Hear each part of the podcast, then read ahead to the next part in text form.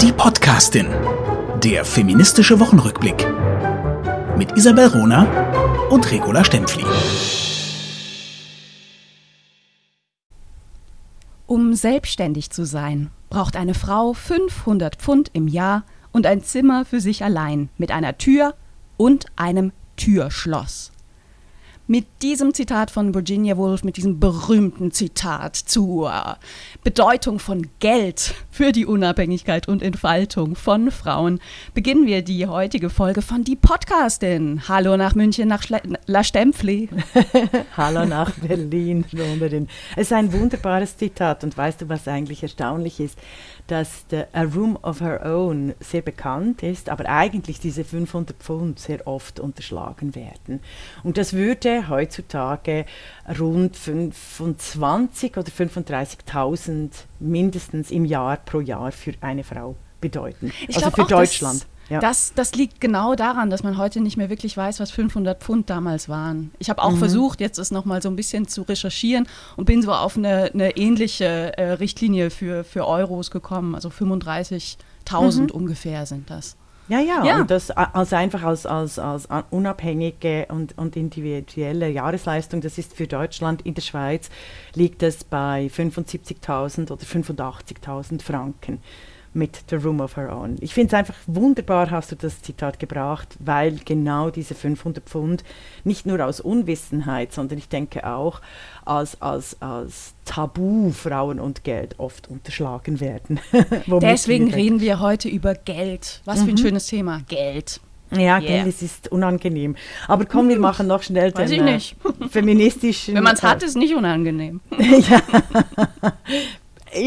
Auch dazu später, einen feministischen Rückblick. Was hat dich äh, Aufreger, Freuer der Woche?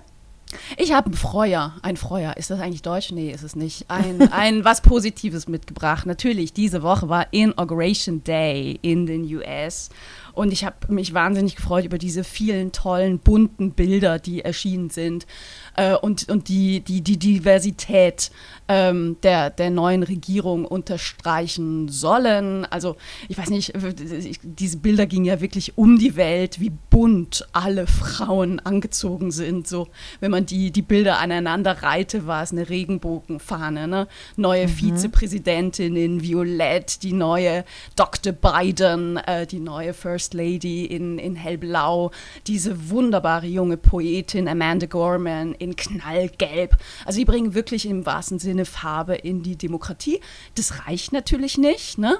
aber erstmal als, als Neustart, als Bilder davon hat mich das total gefreut. Mhm. War sehr eindrücklich. Ich bin einfach immer sehr skeptisch, wenn äh, puncto Feminismus und Diversität vor allem ganz junge Frauen die Bühne betreten, weil das kennen wir auch seit 200 Jahren, dass wenn quasi auch die Diversität und die Gleichstellung und Feminismus gelebt wird, meistens das von jungen Frauen in äh, der Ikonografie weitergetragen wird. Ähm, das ist nur du? so ein bisschen einfach irgendwie ja. hat, äh, also ich fand sie super, äh, die, super die, die, Poet, ja, ganz toll. Einfach für mich auch ein bisschen zu religiös. Ich finde es ich find's lustig, dass du das nicht erwähnt hast, weil wir hatten ja mal die Diskussion über, über Theologie oder? Und ja. ich mich so als eher äh, äh, spirituell äh, äh verführbare out, geoutet habe und du da viel cooler quasi als agnostische oder atheistische Agnostikerin. Ich sage immer, wenn es Gott gibt, kann er mal anklopfen. Also, ich bin nicht gegen anklopfen. Gott oder Göttin oder was auch immer. Also mein Lieblingsspruch ist hier, als äh, Gott Adam schuf, übte sie bloß. Ja. Ähm, aber ich interessant, also ich finde es interessant, dass du den religiösen Gehalt, dass der dich nicht gestört hat, weil der ist sehr stark in den, auch in der Afri äh, Afro-American äh, äh Culture verankert. Das dürfen wir einfach nie äh, unterschätzen. Ja. So dieses, äh, diese Bewegung, dass die übrigens auch beim Feminismus so ein bisschen so im, im dualistischen Feminismus sehr wichtig ist, von, von Körperidentität und äh, Spiritualität, über Musik, über Körperbewegungen, über, über die Haltung. Ich erkläre mir das sehr stark aus dem amerikanischen Kontext. Ne? Also mhm. das ist einfach anders, als wenn jetzt in der Schweiz oder in Deutschland eine neue Regierung an den Start geht. Also diese, mhm. dieses Bekenntnis und diese, dieser Bezug auf Gott, den würde es bei uns ja nicht geben. Von daher, mhm. da, das ist jetzt der Hintergrund. Ich finde aber einen Satz ganz interessant, den du gesagt hast mit den jungen Frauen, ne? dass man da immer so ein mhm. bisschen äh, skeptisch äh, äh wird. Äh, ist gerade eine Erfahrung, die ich aktuell mache. Ich kann mich nämlich erinnern, ich habe mit 20 ähm, war, ich, war ich für zwei Jahre studentische Mitarbeiterin bei der Emma, in der Emma-Redaktion. Mhm. Und ich kann mich damals erinnern an Diskussionen in Redaktionssitzungen, dass so das Thema Altersdiskriminierung damals sehr stark diskutiert wurde. Damals gab es auch ein großes Dossier zu, zum Thema Frauen und Alter, woran ich mich heute noch gut erinnern kann. Und ich fand es befremdlich damals als, als ganz junge Frau, als junge Studentin, dieses, diesen Aspekt, ja, aber, aber ältere Frauen müssen auch vorkommen. Und ich, und ich, ich weiß noch, dass ich selber selber gedacht habe, ja, stimmt ja irgendwie, aber, aber, aber reicht es nicht? Also ist es nicht Hauptsache Frauen? Ne? Und heute, äh, jetzt bin ich über 40, merke ich das immer mehr, wie sehr mir selber das auffällt, dass ältere Frauen immer weniger vorkommen und mhm. die, die gestandenen Expertinnen plötzlich verschwinden mhm. und, und, und sofort Platz gemacht wird für, für Einzelne, das sind ja auch nicht immer viele, ne, sondern immer nur so eine Handvoll. Ähm, dann sehr, sehr junge Frauen. Und mich, mich irritiert das momentan. Mich beginnt das selber zu irritieren und das hat mit zunehmendem Alter zu tun. Ich, ich habe ein bisschen Angst, wie das in den nächsten 20 Jahren weitergehen wird. Keine Angst, wir werden das ändern. Aber ich sage ja, sag ja aufgrund meiner Medienstudien, dass junge Frauen sehr gerne äh, gesehen werden, aber nicht gehört und ältere Frauen weder gerne gesehen noch gehört werden und dass tatsächlich eine glückliche Welt ist, eine mit weisen, älteren Frauen und natürlich jungen Frauen und jungen Männern. Also es braucht hier ein gemeinsames Tanz. Es braucht alle. Es mhm. braucht alle. Und, und, und das fehlt definitiv. Ja, also das, ja, ja. Äh, aber das äh, äh, sind wir ja am Ende. Ich bin ja noch viel älter als du und werde ja jedes Jahr jünger, rein vom Esprit her, wie ich es merke auch in, in der Podcastin, wie viel ich äh, wieder neu entdecken durfte in diesem Jahr. Also von dem her sind die Aussichten sehr positiv. du hast aber auch noch was mitgebracht, sag mal. Ja. Letzte Woche. Berit Glanz, eine wunderbare Lyrikerin, die twittert äh, so Dinge wie, ich habe einen Algorithmus besucht und alles, was ich euch mitgebracht habe, ist dieses kleine Lyrikprojekt. Sie ist Bremens Literaturhauspreisträgerin und generiert mittels Maschine Nature Writing. Sehr spannend, ich werde sie verlinken.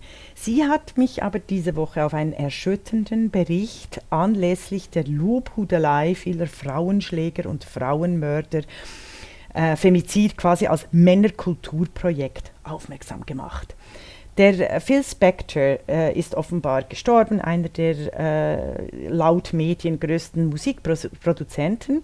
Und der wurde vom linken Willy Winkler in der Süddeutschen, also der Willy Winkler, dessen Buch Braune Netze ich wirklich toll finde, mhm. als genialer Wahnsinniger gefeiert. Oh, oh der Monsterhits, oh. ja, es geht noch weiter, der ah. Monsterhits geschaffen hätte und quasi unglücklicherweise einfach eine Zufallsbekannte, sie hat nicht mal einen Namen, ermordet hätte. Und alle großen Zeitungen, von der Süddeutschen über die Weltwoche, Spiegel, Taz, feierten diesen Mörder, Frauenmörder als revolutionär, als Musikgenie. Und jetzt komme ich, und das war, also diesen Bericht werden wir verlinken, haben wir ja auch getwittert, du und ich haben ganz viele wie, weiter getwittert, ist wirklich unter diesen äh, 54 Books äh, ein wunderbarer Blog äh, von, von, sehr, von vier ganz tollen SchreiberInnen.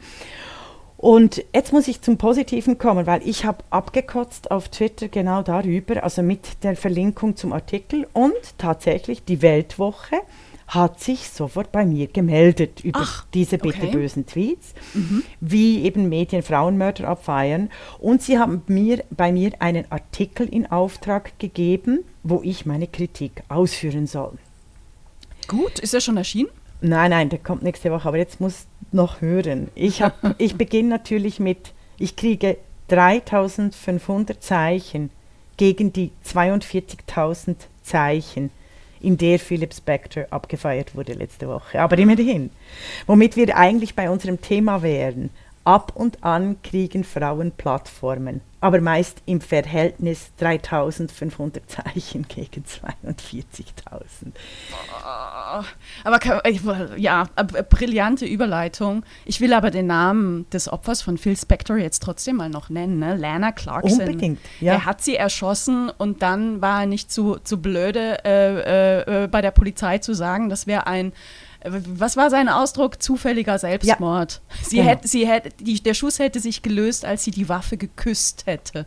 Nein, es ist furchtbar. Er hat in den Mund geschossen. Nein, es ja. ist, und eben in diesem Bericht gibt es wirklich äh, gibt's so viele Beispiele dieser äh, toxischen äh, Männlichkeit wie Genie und Wahnsinn. Also da, da ist wirklich auch ein Buch, ein Sachbuch äh, versteckt über diesen Wahnsinn, diese Perversion, diese, diese Femizid, Huldigerei von Männern über Männer, äh, die quasi Sadisten, Frauenschläger, Säufer, ähm, äh, Drogenabhängige, unmögliche Typen dann als Genie verherrlichen und quasi über die, über die tatsächlich über das Handeln in ihrem täglichen Leben so, so poetisch hinwegschreiben. Da, da, das das wäre eigentlich ein gutes. Das, das, ist, das ist ein Mega-Thema. Also auch diese Poetisierung des Frauenmordes. Ich, ich denke da momentan sehr häufig dran, weil ich äh, privat äh, gerne einen, einen Radiosender höre, der so 80er und 90er Musik spielt. Mhm. Und äh, ey, äh, Sting mit seiner Stalker-Ballade, oh. wie häufig die gespielt wird. Und das Schlimme ist ja, das ist ein brutaler Ohrwurm. Ja, und, und mal drauf zu hören, dass da ein Stalker singt, mhm. äh, ist, ist schrecklich. Oder, oder, I don't like Mondays. Also ich, mir fällt das auch auf. ah, I don't like Mondays ist ein anderes Beispiel, finde ich. Da geht es da geht's ja um einen Massaker, ne? Äh, ein Schulmassaker. Das ist, ja, ja. das äh, finde ich nochmal, äh, das ist ein Lied, was ich persönlich sehr gerne mag. Äh, aber, aber auch Falco und sein Genie-Song, ne? wo, wo ein, ein Opfer einer, eines Kidnappings und eines Missbrauchs äh, besungen wird und die da mit verschmiertem Lippenstift in, im Wald liegt und er sagt, man wird dich nicht finden, man wird dich nicht finden. Hey, das läuft immer noch im Radio und selbst ich als überzeugte Feministin komme nicht umhin, manchmal diese Melodie im Kopf zu haben als, mhm. als Happy Feeling Melodie. Das mhm. ist schlimm. Ne? Das geht richtig ja, in die Gedanken rein. Da, da sind wir auch bei einem Thema, das mich bei Nan Goldin, weißt du, die, äh, so diese verletzten Körper, missbrauchten Körper, äh, seelisch und physisch äh, angegriffenen Körper fotografiert und in Szene gesetzt hat äh, oder ähm, weinende Kinder quasi darstellt. Da sind wir eigentlich auch noch beim Thema, was Bilder mit uns anstellen. Und vielleicht sind wir wirklich in einer neuen Zeit, das ganz anders zu beurteilen als in den 80er und 90er Jahren, als dieser Aufbruch, äh, diese, diese Aufbruchstimmung immer noch da war. Ich, es hängt auch ein bisschen mit der Aufklärung zusammen, dass ein, ein, ein ein, ein furchtbarer Marquis de Sade in den, unter den Philosophen auch so als Aufklärer gefeiert wird, wenn er wie Susan Niemann das wunderbar nachvollzieht, einfach das Böse, der Sadist, also wirklich im wahrsten Sinne der, der Folterer, der, der, der äh, äh Frauenfolterer, Missbraucher gehuldigt wird. Spannend, oder? Mm. Also das, das sind... Oh das ja, sind dann ganz Thema. abgründige Themen. Let's talk about money. Genau, let's Stempfli. talk about money. Okay. money, money, money. Okay. Willst du beginnen? Du, ich würde dich ehrlich gesagt gerne mal fragen, wann, wann du eigentlich dein erstes Geld verdient hast und ob du dich daran erinnern kannst. Ja, was, was Geld für dich bedeutet. Ach, äh, ich habe mit zwölf und stellt euch vor, ich habe den Lohnausweis noch Kaffee ausgeschenkt. Quasi bei Chibo wäre das in Deutschland. Äh, das war damals in Coop, also Coop-Restaurant. Und ich habe sage und schreibe fünf Schweizer Franken pro Stunde verdient ab 12. Ola. Und dann habe ich äh, Fleisch abgepackt, aufgrund äh, der Anstellung meines Vaters auch bei Coop und da er ja oft immer arbeitslos war oder die Stellen gewechselt hat, auch ein, ein Mann mit Gewalt, mit äh, Gewaltgeschichte, habe ich im Denner und Coop eben Fleisch abgepackt und viel Geld verdient. Also Geld, für mich war die Unabhängigkeit äh, äh, via Geld ein, eine wahnsinnige Lektion, die ich als Kind äh, in, in zerrüttet, also in schwierigen Verhältnissen in, in diesem Arbeiterquartier, also bei uns wäre es jetzt hier in München Neuperlach oder so, mhm. habe ich das mitge äh, mitgekriegt und sehr früh äh, mein Geld äh, verdient und auf die Seite getan und äh, reinvestiert. Also es ist ah, irgendwie, irgendwie, also nicht irgendwie, sondern das ist natürlich, weil ich so ein, ein, ein lesendes Kind war und ich sehr sensibilisiert war, auch äh, durch meine Mutter auf die sozialen zerrütteten Verhältnisse. Wenn du denn die Miete nicht bezahlen kannst, hat das äh, Folgen. Wenn du in der Schule, also ich wurde ja in der Schule, äh, dann im Gymnasium, bis zum Gymnasium, bis ich 14 war, wurde ich immer gefördert, aber im Gymnasium Kirchenfeld wurde ich ja regelrecht gemobbt, weißt du, weil ich eben einen Skianzug äh, für Skilager aus dem Mikro, also aus dem Aldi quasi trug, weil ich nichts, äh, weil wir natürlich nichts, nichts mehr verdienen konnte. Ja, stell dir vor. Und das ist nicht im Mittelalter, sondern da, wir sprechen von äh, äh Ende 70er Jahre, Anfang 80er Jahre in der Schweiz. Also diese, diese Lektion habe ich sehr früh gelernt und sehr früh habe ich auch gelernt, sehr klug mit Geld umzugehen, indem ich mir das Wissen über Geld angeeignet habe. Oh, das ist stark. Das und du? Wann hast du dein erstes Geld verdient? Also ich habe auch so überlegt ne, äh, und bin auf eine, eine Szene gestoßen, da, da, war ich noch kleiner als, als zwölf. Also das war auch Grundschule. Da musste ich, also wirklich mein erstes Geld von fremden äh, Institutionen verdient. Da habe ich für die Kirche Schokotaler verkauft. Ah, ja, genau. Und ich weiß noch, ich, ich fand es wahnsinnig anstrengend, einen ganzen Nachmittag äh, davon zu, zu Fremden Haustüren zu gehen und zu klingeln. Und am Ende habe ich zwei Franken bekommen für den ganzen Nachmittag.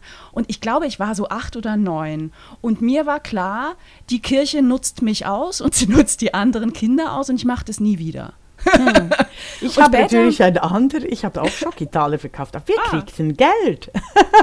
ja, zwei Franken. Ich, ja, ja, aber ich habe ganz viel Schokitaler verkauft. Ich kriegte, ah, du meinst, es lag an mir? Ich hab, nein, ich glaube, ich habe propor also proportional haben wir das, äh, haben wir da Geld gekriegt. Könnte sein, ich, ich habe für die Katholiken gemacht, weißt du. Die Katholiken waren immer härter beim ja. Ausnutzen von kleinen Menschen und Frauen. Ne? Oh. Du, und später war ich, äh, in der Schulzeit habe ich immer als Statistin gearbeitet am Stadttheater, was sehr gut bezahlt war damals. Also für mich als Schülerin war das immer wahnsinnig viel Geld. Also zum Teil habe ich 40 Franken gekriegt pro Abend. Ja, das ist natürlich toll. Ähm, und das habe ich über Jahre gemacht. Und auch mhm. während dem Studium habe ich immer, immer, immer gearbeitet. Ähm, also mhm. für mich war es auch, Geld war ähm, Unabhängigkeit war äh, selber entscheiden können, was mache ich, ne? was kaufe ich mir, was, was, was unternehme ich auch ne? Äh, in, in meiner Freizeit mhm. und selber darüber entscheiden zu können. Ne? Das, das bedeutet Geld. Ja, also ich gehe natürlich noch weiter. Oder? Also Geld, Frau sein und Geld muss spätestens mit 30 angepackt werden. Ich finde das eben schon zu spät, wie, wie unsere Beispiele zeigen. Also ich finde ganz früh, wer mit Frauen äh, über Geld aber redet, stößt oft auf Stummheit vor allem bei den reichen Frauen auf Stummheit und bei den armen und mittelständischen Frauen auf so Sätze wie, also hetero, bei hetero-Frauen, ja, er ist besser punkto Finanzen oder ja, also ähm, ich weiß nicht, wie investieren, das überlasse ich ihm. Oder kürzlich auch, ich habe mein Geld auf der Bank. Und bei da, beim letzterem schreie ich völlig, da knall ich völlig durch, oder? Wie viel sitzt auf der Bank? Und haltet euch fest, ich kriege dann oft die Antwort, die furchtbare Antwort in meinen Augen, 100.000, 20.000, 50.000 oder kürzlich sogar eine Viertelmillion auf der wow. Bank. Und, und was, was rätst du dann? Was sagst du dann? Das ist eine, das ist eine Katastrophe. Das ist deshalb hier sofort mein Gratistipp. Auf der Bank ist nur Fuck-off-Money, also das, was ich Fuck-off-Money nenne, das ist das Geld, das ihr braucht, um ein Jahr zu leben bis zum nächsten Job. Höchstens. Okay, alles andere Geld muss investiert werden. In Immobilien, Aktien, Kunst. Nein, umgekehrt. In Kunst, Immobilien, Aktien. Ich habe so viele Beispiele von Männern, die mit nur 50.000 Euro oder 30.000 Euro Eigenkapital Kredite, Wohnungen sogar als Selbstständige kriegen. Hier auch einfach nachhaken, weil Frauen sehr oft selbstständig sind und die werden dann von den Banken äh, sexistisch äh, ähm, abgewimmelt. Da kann man sofort äh, äh, klagen, respektive einfach sich an die Stellen wenden. Das geht so nicht.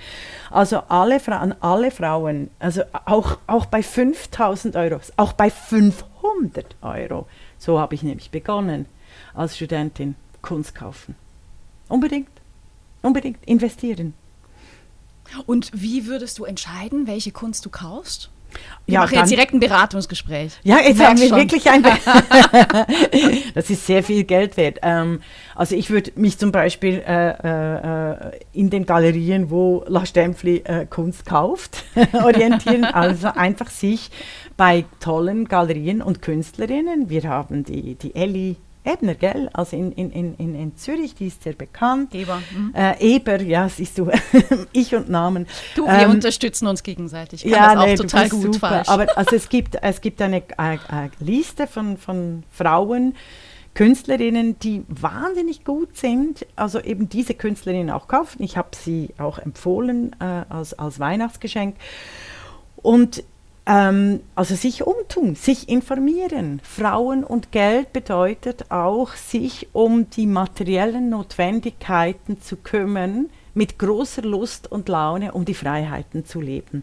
Das sind also und äh, also eben, sobald, sobald ein bisschen Geld übrig ist, und ich, wie, wie gesagt, es reichen auch 500 oder auf den Auktionen, auf den Messen, auf den Kunstmessen, die jetzt überhaupt nicht stattfinden, aber da bin ich immer gegangen. Art Brussels war, als ich in den 90er Jahren in Brüssel war, eine kleine, feine Kunstmesse. Ich hatte einen wunderbaren Freund, meinen liebsten Freund, Pascal Danz, ein herausragender Künstler, der leider verstorben ist 2015. Also ein, mein geliebter, engster Studienfreund.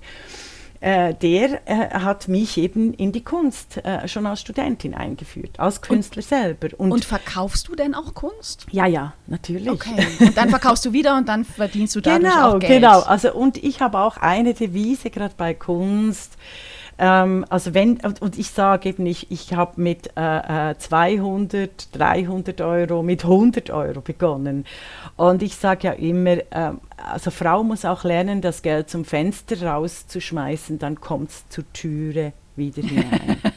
Was für ein schöner, schöner Satz. Den habe ich irgendwo auch abgekupfert, gell? Also, Ja, aber das ist für mich wahnsinnig wichtig, weil sieben von zehn Frauen in einer Partnerschaft überlassen die Finanzentscheidungen ihrem Partner oder ihrer reichen Partnerin. Das Mhm. ist übrigens auch in, in, in äh, lesbischen äh, Partnerschaften echt ein Thema, oder? Mhm. Und kaum sind sie dann getrennt, geschieden oder verwitwet, kommt das große Grauen. Mhm. Und ich habe auch die Statistik gelesen, vier von zehn Frauen sagen, sie reden lieber über den Tod statt über Geld. Wow. Und weil Frauen so kein Geld haben, ist die Welt auch beschissen. Denken wir nämlich dran, wären die Lehman Brothers Sisters gewesen, Lehman Sisters, die Welt sehe jetzt äh, äh, über 13 Jahre nach der Finanzkrise viel and ganz anders aus. Und weißt du, für was gibst du Geld aus? Darf ich das fragen? Sonst kannst du auch sagen, du willst das nicht. Äh, ich gebe Geld aus, also in Corona leider äh, gebe ich wahnsinnig wenig Geld aus, ne? weil äh, ne? äh, Mhm. ich, ich gebe Geld für Bücher aus momentan hauptsächlich äh, und sehr regelmäßig. Und ansonsten habe ich immer Geld ausgegeben für Reisen Mhm. Ne? um die ganze Welt. Genau, das ist dann, das ist quasi das, das Erlebnis. Aber auch da würde ich dir raten, ja, aber äh, reis mal ein bisschen weniger, weil das sind nicht langfristig, das sind zwar auf dem Totenbett wirst du die Reisen nicht vermissen, aber, ähm, aber ich finde jetzt, wenn, wenn, es, äh, wenn es dir auch äh, darum geht, die Notwendigkeit so zu decken, dass du in, in äh, äh, 20 Jahren, wenn du dann eben ins mittlere Alter kommst, eine, ein, ein, deinen Leidenschaften frönen kannst, ohne Geldsorgen zu haben, weil Armut ist weiblich, dann würde ich dir schon raten, da eben äh, äh, Geld abzuzweigen, also in, in, in Investitionen, eben in Dinge, in, in, in Geldanlagen, äh, eben Aktien, Immobilien. Ich, ich finde eben Kunst äh, ist, ist mir näher. Ich habe aber tatsächlich auch äh, äh, Aktien. Äh, und zwar ähm, hoffentlich nachhaltige, also das sind dann die, die, die üblen Bankgespräche, oder? Also, weil es gibt noch nicht wirklich einen wirklich ökologisch tollen, tolles Fondsmanagement, gibt es nur ansatzweise. Aber eben, also da würde ich tatsächlich auch mit kleineren Beträgen sofort, sofort einsteigen. Und die, die, die wie sagt man denn, mein Tipp ist immer, äh, wenn ihr Geld investiert, dann investiert so, dass ihr, falls ihr alles verliert, immer noch weiter gut leben könnt. Verstehst, was ich meine? Also nicht, ich, ich bin nicht, ich bin keine äh, so risikoaffine. Also ich mhm. bin ein bisschen, ich bin jetzt mehr in, in, den letzten fünf, also seit der Finanzkrise würde ich sogar sagen, bin ich viel risikoaffiner geworden, weil ich einfach merke, es ist ein virtuelles, virtuelles System. Verstehst, was ich meine? Mm, mm. Äh, aber vorher habe ich eigentlich einfach Geld äh, investiert, ähm, als würde ich es verlieren. Das ist genau dasselbe, wenn ihr Geld leiht. Leiht Geld nur an Freundinnen, wenn ihr es ihr schenken wollt. Sonst leiht kein könntet, Geld. Ne? Ja, genau. Ja. Ja, genau, ja, sonst ja. leiht kein Geld. Also, also ich, ich finde, Freundschaften. Meine Wahrnehmung ist, dass das Thema äh, Frauen und Geld in den letzten Jahren an äh, Sichtbarkeit zugenommen hat. Das mhm. sieht man auch an, an diversen ähm, Finanzberaterinnen, die daraus auch wirklich ihr, ihr Geschäftsmodell gestrickt haben. Oder es gibt im Netz auch diverse, ups, Entschuldigung, jetzt mache ich Lärm. Ähm, es gibt im Netz auch diverse Blogs, die sich gezielt an Frauen richten, um aufzuklären über Finanzmöglichkeiten, äh, die es so gibt. Ich, ich glaube, ähm, dass, dass das schon auch sehr stark historisch bedingt ist, dass sich so wenig Frauen um ihre Finanzierung kümmern. Ne? Ähm, ja, und es ist eine Gewaltgeschichte. Also ja, Frauen genau. wurden dem Geld, wurden von der, und werden immer noch von Reichtum, Geld abgeschnitten. Und weshalb die Care-Arbeit. Also ich nehme an, du willst darüber auch reden. Du, nur ganz kurz, also einfach um es uns allen vor Augen zu führen, Frauen waren ganz, ganz lange überhaupt nicht erbberechtigt. Genau, das ist Nur wichtig. erbberechtigt, wenn denn wirklich partout kein männlicher Verwandter in Sicht war. Das, das, ist schon, schon irre.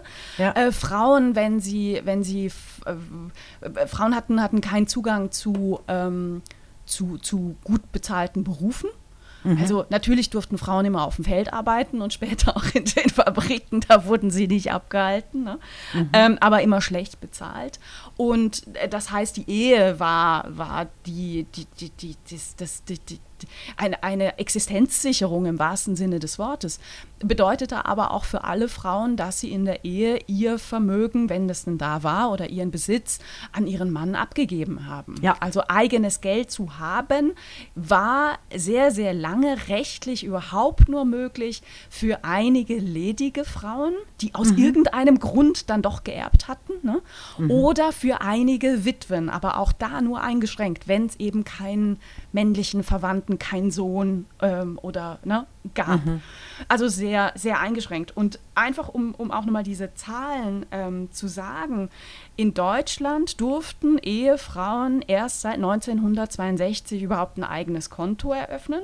Mhm. Und da gab es diesen hässlichen, aber sehr aussagekräftigen Begriff das, des Geheimsparens. Mhm. Das Geheimsparen der Hausfrau sollte nämlich verhindert werden dadurch. Wahnsinn. In der Schweiz, in der Schweiz galt das noch bis Mitte der 70er Jahre. Mhm. Ja.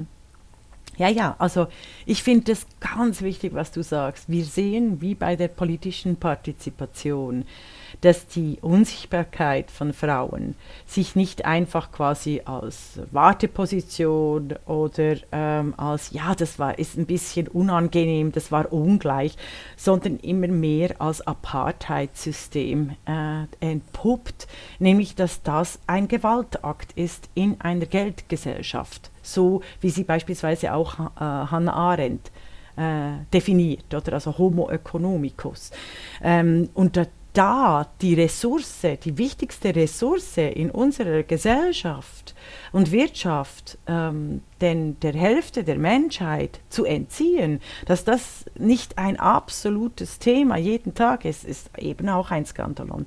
Mascha Madurin hat aufgrund der Care-Arbeit, also das ist ja die große feministische Vordenkerin der äh, Care-Ökonomie. Schweizerin, ne? Ja, ist auch Schweizerin, ja, die, der Care-Ökonomie, die übrigens beim Frauenstreik in der Schweiz noch ganz stark ein Thema war und jetzt mit Corona eben wieder verschwunden ist, leider.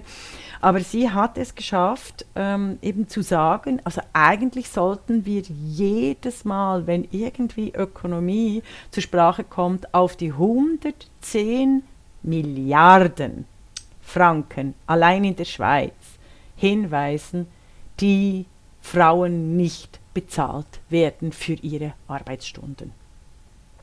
Es ist schon wahnsinnig. Da, da, da, das musst du noch mit zwei Sätzen erklären, mindestens. Also, es wird, sie rechnet auf die Betreuungsstunden, die notwendig sind in einer Gesellschaft und Wirtschaft, um die Alten, Bildung, Kinder, Weiterbildung und so weiter mhm. und so fort, Hausarbeit, die sogenannte Care-Arbeit, diese 61 Prozent aller Care-Arbeit, die von Frauen geleistet wird.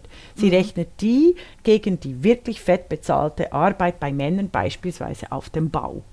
Mhm. Und da kommt sie zu, jetzt habe ich äh, die Zahl hier nicht aufgeschrieben, aber wie, wenn ich mich richtig erinnere, auf 1,2 Millionen Stunden äh, äh, Betreuungsarbeit, das im äh, Pflegesektor und so weiter und so fort, und auf 500.000 äh, Stunden von Männern auf dem Bau und vergleicht dann auch äh, quasi den Stundenlohn, oder? Und so kommt sie, aber ich verlinke diesen Artikel, äh, der ist in der Schweizerischen Wochenzeitung äh, 2019 erschienen, erschienen. Sehr, sehr spannend. Sehr interessant. Also das ist die unbezahlte Arbeit. Ja. Ähm, jetzt, jetzt gehen wir langsam aufs Frühjahr zu. Im Frühjahr kommt immer der oder findet immer statt, leider, der, der Equal Pay Day. Ja. Ähm, der ist, ähm, der, der war lange in, in Deutschland in der zweiten Hälfte März. Äh, inzwischen ist er ein bisschen weiter nach vorne gegangen. Das ist der Tag, bis zu dem Frauen weiterarbeiten müssen über ein Jahr hinweg, um das Gleiche zu verdienen, was Männer am 31.12. des Vorjahres verdient hätten. Ne? Mhm. Und da mache ich immer auch gerne darauf aufmerksam, ja, es, also es gibt diesen unfassbaren Verdienstunterschied äh, zwischen Frauen und Männern. Ähm, das ist aber, äh, da, da gibt es aber zwei Zahlen. Ne? Also zum einen ist, man vergleicht alle Männer und alle Frauen, egal wie viel sie arbeiten, wo sie, sie arbeiten. Ne? Mhm. Ähm, und dann kommt man auf, auf heftige Zahlen. Also in, in Deutschland verdienen die Frauen 19 Prozent weniger als die Männer und in der Schweiz aktuell 17 Prozent weniger. Also wenn man alle Männer und alle Frauen vergleicht. Wenn man dann ähm, guckt, also branchenspezifisch, also gleiche, äh, gleicher Bereich, gleiche Ausbildung, gleicher Arbeitsumfang, ähm, bleibt es aber immer noch sehr, sehr hoch. Und eigentlich ist das die skandalösere Zahl. Mhm. Also natürlich, äh, viele Frauen arbeiten eben Teilzeit. Da kannst du nicht so viel verdienen wie ein Mann, der Vollzeit arbeitet. Ne? Mhm. Ne? Ja, ähm, ja, aus welchen also, Gründen, ne? das kommt dann noch dazu. Aber ja. diese, diese bereinigte Zahl, ne? also mhm. wenn man mhm. wirklich guckt, gleiche Bereich, gleiche gleiche Position, gleicher Hintergrund. Da ist ähm, in, in Deutschland der bereinigte Faktor 6 Prozent mhm. und in der Schweiz skandalöse 8,1 Prozent. Mhm. Und ich ich stoße mich immer so ein bisschen am Umgang mit dieser bereinigten Zahl, weil die sehr schnell abgetan wird. Ja, die ist ja gar nicht so groß. Genau. Und da genau. frage ich mich, was würde denn passieren, wenn jetzt beispielsweise in einer äh, Tarifverhandlung eine Gewerkschaft sagt, wir wollen für alle Beschäftigten 6% mehr Lohn? Mhm. Das ist immens. Mhm. Das, das, ist, das ist irre. Und mhm. da sieht man, also was ich daraus mache oder, oder, oder mm, als, als These äh, artikulieren möchte, ist, da wird der, das Verhältnis von Geld zu Frauen marginalisiert. Wenn man ja. sagt, das ist ja gar nicht so wichtig. Mhm. Und gleichzeitig bei Frauen, die sehr gut verdienen, und da ist ja der, der Gap am größten, ne? also ja. richtig das ist Hardcore ja das, das ist ja der Hammer. Ja, genau. Na, die, genau. Da ist der Gap am, am größten. Auch bei da Akademikerinnen am größten. Ja. Wahnsinn, oder? Also, ja. wo du dir wirklich an den Kopf greifst. Bei ja. den Frauen wird in jedem Interview, in jedem Artikel, bitte achtet mal drauf, betont, wie viel Geld die verdienen. Ja. Und um zwar mit dem, mit dem Impetus, das ist unanständig, wie Genau. viel die verdienen. Ja. Irre! Ja, das finde ich auch. Also das finde ich, das ist sehr klug, dass du äh, äh, darauf hinweist. Und jetzt habe ich übrigens noch die, die Zahlen gefunden. Es ne, eben Zita Küng und Mascha Madurin haben den Bericht gemacht, das ist ein Makroskandal. Und die haben diese 110 Milliarden oder 85 Milliarden dann im, rein im, äh, im Arbeitsbereich, haben sie äh, mittels der OECD-Statistik erhoben, die, wenn du eben Overall Earnings anschaust, dann gibt es einen wahnsinnigen Gender Pay Gap. Ja, du hast, du hast absolut recht. Und das wird marginalisiert dargestellt. Und ich finde deinen Hinweis, dass Frauen in Führungspositionen, äh, wenn sie wahnsinnig viel verdienen, also was immer noch lächerlich ist im Vergleich zu einem Chefarzt äh, äh, in der Schweiz, oder? Der meistens männlich ist und deutsch, äh, wird es wirklich als Skandalon, wird es wirklich als Skandalon, das ist, äh, ja, das ist genau das Image, als wäre das äh, unglaublich. Wollen wir zu den reichen Frauen kommen? Hast oh ja. Äh, äh, mach, fang, fang mal du an. Also ich habe, also die großen Mäzeninnen sind natürlich Peggy Guggenheim, also ohne die die zeitgenössische und moderne Kunst nirgends wäre.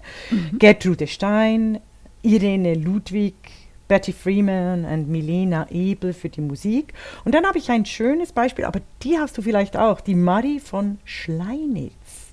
Oh nee, erzähl.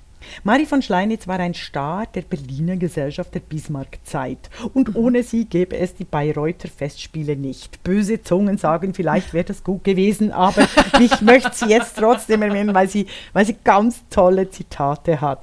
Sie hat nämlich das erste Fundrai- Fundraising der deutschen Geschichte organisiert. Und was wahnsinnig ist, der Deutschlandfunk hat ihr ein Porträt gemacht, der, der, der Typ, und dann schreibt der tatsächlich, einer möglichen Laufbahn als Klaviervirtuosin zog Mimi die Ehe vor. Mit 23 Jahren heiratete sie einen 35 Jahre älteren Mann, für den seine kultivierten Umgangsformen sein Ansehen und sein Wohnort sprachen. Nein, Mimi, also diese Marie von Schleinitz, war eine der klügsten, intelligentesten Frauen und die wusste sehr wohl, die wollte ein lustvolles, kulturelles und wunderbares Leben führen. Also die hat äh, alles richtig gemacht. Sie hat sogar eben äh, ein Fundraising organisiert für diese Bayreuther Festspiele, weil sie einfach sich engagiert hat für die Musik. Und sie hat gesagt, also sie pries in ihrem Salon sogenannte Patronatsscheine an, das Stück für 300 Taler. Ähm, und diese waren nicht ganz leicht an den Mann zu bringen, was An den Mann zu bringen. Genau, allem, genau. Ja, ja, ja, es ging unter den Männern. Sie hat Ja. den Männern das Geld. Und wieso hat sie das gemacht? Weil sie gesagt hat, ach, die Männer, die wahrhaften und begeisterten Kunstfreunde, die wirklich tollen, haben leider meistens kein Geld. Und diejenigen, die Geld haben, die Geldsäcke, haben keine andere Begeisterung außer für Austern und Sekt. Finde ich Oh, was für ein tolles Zitat. genau, das gebe ich, dir- gebe ich dir wieder wie für ein neues Zitatenbuch. Ja. Also ich fand sie, ich fand sie köstlich, ich habe sie nur kurz kennengelernt. Ich hoffe jetzt nicht, dass auf Twitter mir alle sagen, ah, das war sicher eine hässliche Antisemitin, weil sie mit Wagner li liiert ist. Dann entschuldige ich mich, also dann bitte ich um Verzeihung äh, schon im Voraus. Ich habe einfach reiche Frauen gegoogelt. Also Mäzeninnen habe ich zuerst gegoogelt und krieg nur Mäzene äh, und habe ziemlich weit suchen müssen für ganz reiche Frauen, die die Welt verändert haben und dann gemerkt, oh, das waren sehr viele Frauen und die haben sich immer in den Dienst der Allgemeinheit gestellt. Ähm, aber so Frauen, die wirklich Frauenprojekte unterstützen, diese Millionärinnen und Milliardärinnen, da habe ich keine gefunden. Ich habe mir angeguckt, wer denn aktuell die reichsten Menschen auf der Welt sind. Ah, ja. Und ähm, das ist total interessant. Also gibt es äh, Listen der 100 reichsten Menschen und der äh, 250 reichsten Menschen. Und bei den 100 reichsten Menschen, was würdest du schätzen, wie viele Frauen sind darunter? 15 Prozent. Du bist äh, ziemlich gut. Also ich hätte niedriger geschätzt tatsächlich. Ähm, es sind zwölf, zwölf Frauen unter den reichsten 100 Menschen.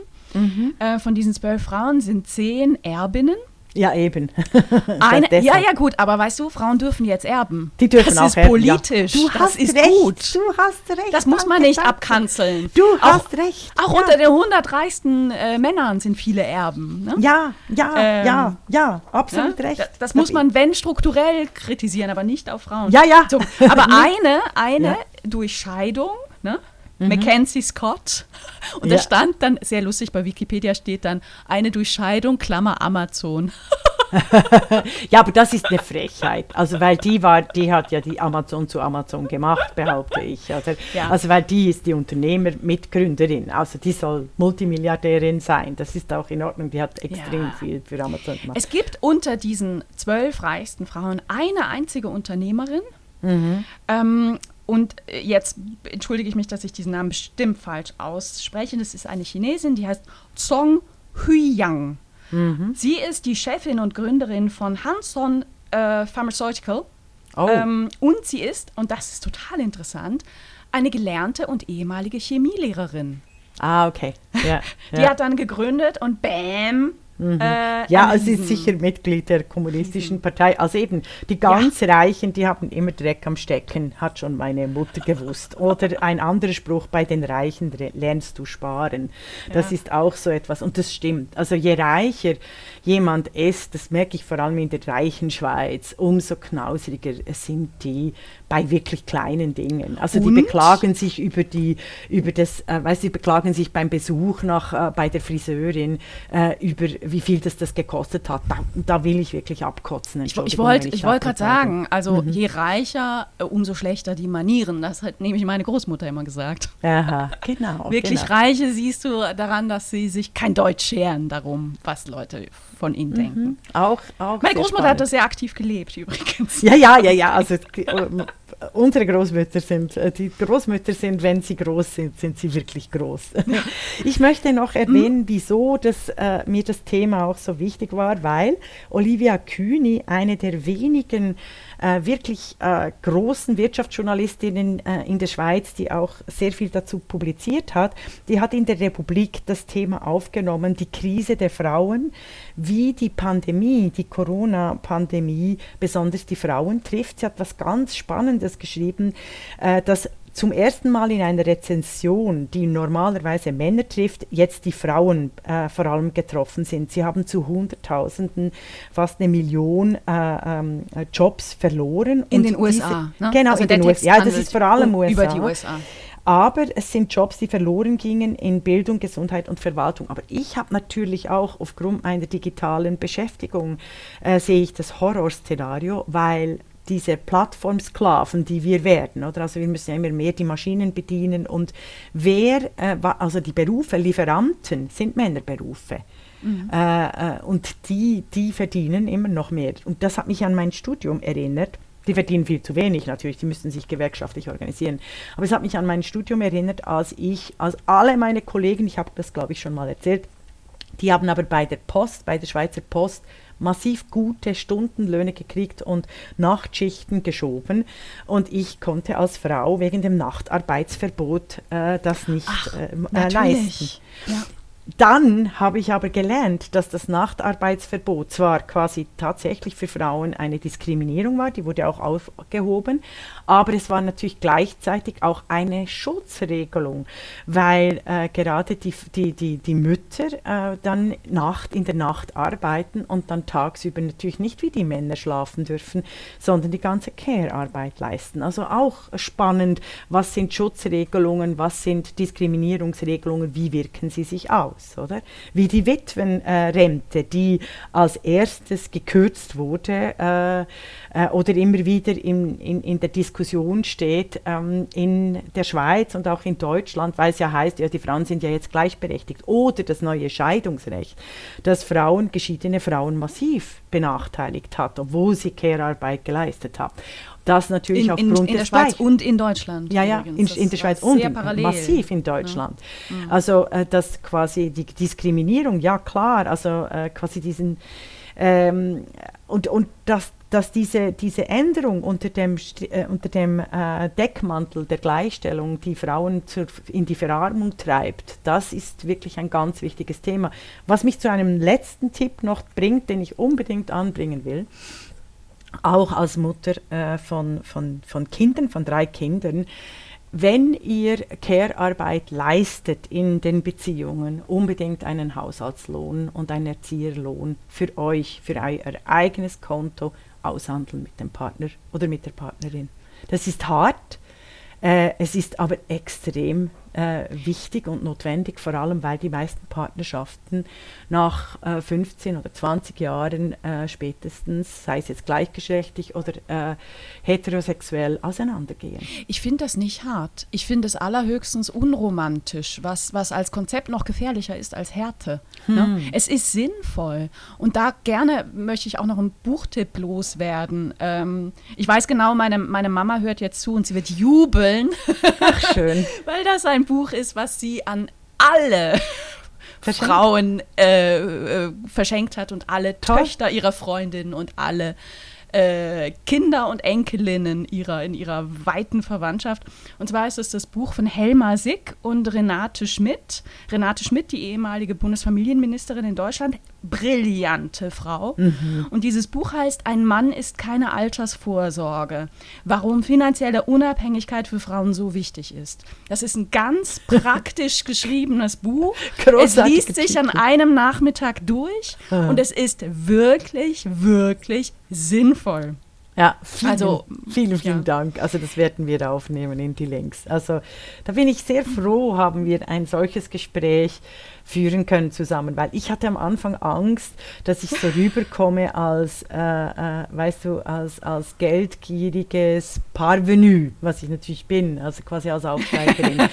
ähm, äh, ich bin aber auch eben Paria. Was ich natürlich ich find, bin, das ist schön. Ich find, mhm. ja, aber ich finde es find extrem wichtig, äh, dass allen alten, jungen Frauen und übrigens auch alte Frauen können äh, äh für 200 oder 300 Euro, falls sie die irgendwo haben, die investieren. Für mich ist es einer der ganz wichtigen Themen von Freiheit, nämlich die ökonomische Unabhängigkeit, weil wenn du keine ökonomische Unabhängigkeit hast, bist du wahnsinnig erpressbar. Das habe mhm. ich alles erlebt. Mhm. August Bebel wusste das schon. Also natürlich Hedwig Dom auch und halt die großen Feministinnen, aber ja. um auch mal einen Mann zu zitieren. Ne? Also die Frau muss ökonomisch unabhängig sein, um auch körperlich und geistig unabhängig sein zu können. Mhm. Das ist schon eine, eine, große Erkenntnis. Ich habe noch was ganz Nerdiges mitgebracht und es ist so typisch Rohnerin ne? und, und wahrscheinlich viel zu äh, nischig und so, aber ich hatte echt Spaß, Go mal zu gucken, wie, wie sieht es denn eigentlich aus, ähm, nicht nur mit Frauen und Geld, sondern mit Frauen auf Geld. Also, a women's place is on the money. Sehr schön. Ähm, also da war es bei der äh, bei den Euro-Banknoten gibt es keine, äh, keine, keine Gesichter mehr, ne? keine Persönlichkeiten mehr. Mhm. Aber früher bei der deutschen Mark war es auf den Noten noch richtig gut. Ne? Also da hatten wir Bettina Arnim auf, der, auf 5 D-Mark äh, ja. Annette von Droste-Hülshoff auf der 20 D-Mark Schein, Clara Schumann 100 D-Mark und Maria Sibylla Merian auf 500 D-Mark. Das finde ich, find ich, find ich klasse. Auch in der Schweiz ist es ähnlich mhm. übrigens. Da haben wir jetzt eine neue äh, Geldserie, wo ich immer ein bisschen stutze, weil diese Noten so klein sind. Ähm, aber gut. Und die äh, neuen Banknoten zeigen auch keine Menschen mehr, sondern ähm, Themen und Hände. Mhm. Die Hände sind androgyn bis eher weiblich. Und diese ganzen Banknoten in der Schweiz aktuell wurden von einer Grafikerin gestaltet, nämlich von Manuela Pfrunder. Die hat also, die ist also verantwortlich, dass das Geld so ist, wie es ist in der Schweiz. Mhm. Wobei da ganz viel Philosophisches dazu zu, äh, zu erzählen gibt, weshalb jetzt das Geld äh, keine äh, Frauenköpfe oder Männerköpfe mehr zeigt, sondern quasi so als, als neutral und klein eigentlich auf dem Weg zur Abschaffung ist das Bargeld. Aber das, diese, hm, diese ja. Klammer machen wir jetzt nicht auf. Hast du die, die Diskussion in den USA mitbekommen? Ich nämlich sehr, sehr wenig. Mhm. Also in den USA auf den Banknoten sind ja die ganzen alten Präsidenten drauf. Mhm. Ne? Und ähm, dann wurde, wurde vehementes gefordert, dass er auch, auch eine Frau auf, auf die aktuellen Banknoten kommt. In der Geschichte gab es nämlich bislang nur zwei Frauen und eine war Pocahontas. Mhm. ähm, und dann wurde eigentlich beschlossen, dass auf die neue 20-Dollar-Note, die, die letztes Jahr hätte äh, erneuert werden sollen, ähm, eine schwarze Frau kommt, nämlich Harriet Tubman. Genau. Und da hat sich de, die Trump-Administration massiv gewehrt, also das verboten. Ja. Wenn ich mich richtig. Ja, ja. ja doch, ja, doch. Ja. Die, also auch unsere Heldin Car Caroline äh, Criado Perez mit äh, äh, Invisible Women, unsichtbare Frauen, mhm. hat ihre Karriere begonnen, ihre feministische Karriere, indem sie eben die britische Nationalbank äh, massiven Druck ausgeübt hat, äh, um endlich eine Frau auf den auf dem britischen Pfund äh, zu lancieren. Jane Austen, mhm. 10 Pounds, ja. Ja, ja. Also vorher gab es schon mal eine Frau, Elizabeth Fry, auf der 5-Pound-Note und die wurde dann ersetzt durch Churchill. Mhm. Ähm, ja, also auch da so Sichtbarkeit, ja. Mhm. Symbol und Macht. Das war unsere Folge zu Geld. Das war die Podcastin, der feministische Wochenrückblick mit Isabel Rona und Regula Stempfli.